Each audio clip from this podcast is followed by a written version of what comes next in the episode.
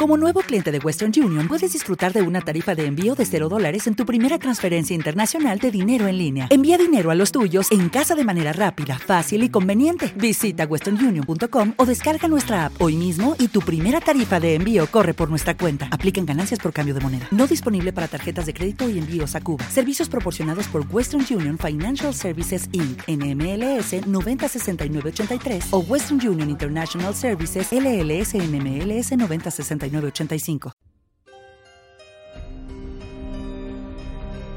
Deja que te diga una cosa. Tú y yo nos parecemos. Seguro que estás pensando que lo más probable es que no tengamos nada en común. Pero ¿sabes qué?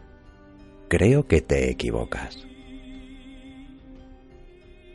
Porque sé que a ti, como a mí, te encantan las historias. Historias en la pantalla de un cine o en la comodidad de tu sofá. Escondidas en las páginas de tu libro favorito, en la viñeta de un cómic o la tarima de un escenario. Historias. Te llenan, te conmueven, te estremecen. Te llevan a mundos nuevos e inexplorados mundos parecidos al nuestro y sin embargo distintos, divergentes. Sí, sé que a ti, como a mí, como a tantos otros, te fascinan las historias. Por eso me gustaría proponerte algo. Acompáñame. Toma asiento. Cierra los ojos escucha. Estás en Divergencia Cero y tengo una historia que contarte.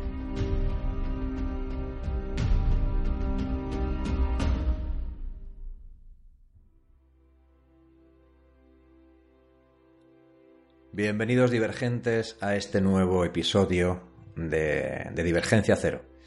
En esta divergencia de hoy, en este relato largo de hoy, vamos a dar un salto al vacío, vamos a vamos a dejar atrás eh, las cosas fáciles, vamos a dejar atrás el, susto, el, el, equivalente literario del scare jump que hacen en las películas americanas.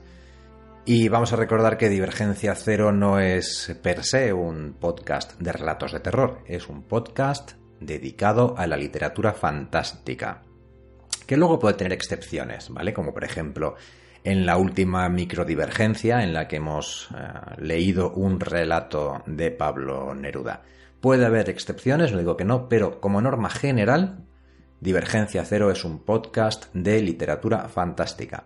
Y la literatura fantástica incluye tanto la literatura de terror como la literatura de fantasía propiamente dicha, elfos, demonios, Gollum, Señor de los Anillos, como la literatura de ciencia ficción, como por ejemplo Arthur C. Clarke o Asimov. Soy consciente de que soy consciente de que no hemos tratado todavía el tema de la ciencia ficción, ¿vale? Lo tengo apuntado en tareas pendientes. Llegaremos, llegaremos ahí, pero no es el día.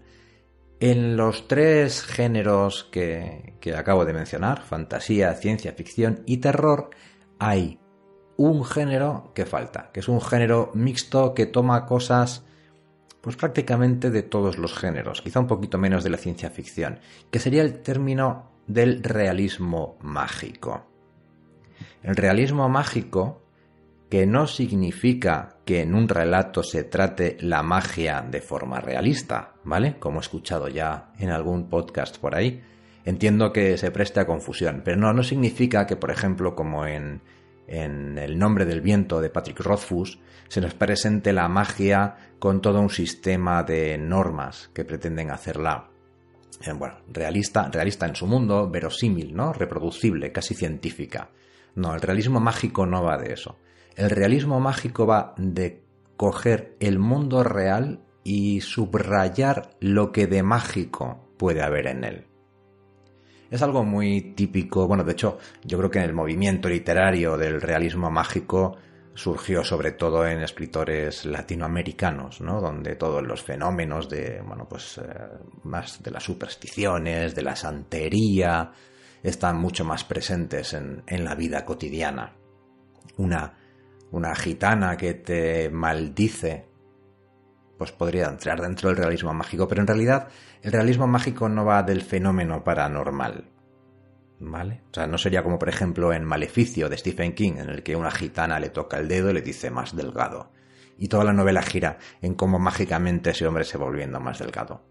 No tiene nada que ver con eso. En el realismo mágico, el fenómeno mágico es un fenómeno más, que forma parte de manera orgánica de la historia. No llama la atención, no es el protagonista, es, eh, tiene la misma importancia la gitana que predice el futuro que las noticias que dan en la radio para que me, para que me entendáis. Bueno, pues es de realismo mágico el relato que vamos a, a escuchar hoy.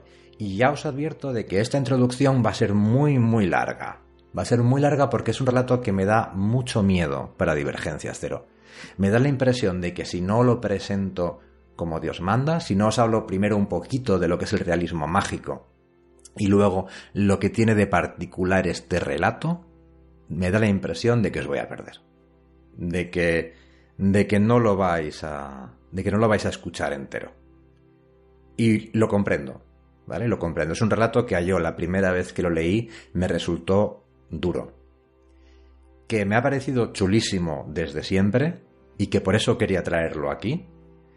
Pero que ahora, cuando hace un rato lo, estaba grabando para el podcast, porque yo siempre grabo primero el relato y después grabo la introducción. Siempre sigo el orden inverso me ayuda un poquito a poner las cosas en perspectiva. Bien, cuando yo estaba grabando este relato hace unos minutos, me decía, uff, madre mía, esto, esto es duro, es duro, duro, duro de narices. No sé si la gente va a llegar al final. Es un relato que tiene 12 capítulos, cada capítulo son 2-3 minutos, ¿vale? Pero es un relato difícil. Y de hecho me he planteado incluso, bueno, ¿y si voy haciendo un resumen de cada capítulo para picaros, para que os entre en ganas de leerlo? Y bueno, no lo sé, estoy improvisando completamente esta introducción. Quizá dentro de cinco minutos decida hacerlo, pero ahora mismo yo creo que no van a ir por los tiros. No van a ir por ahí los tiros, quiero decir.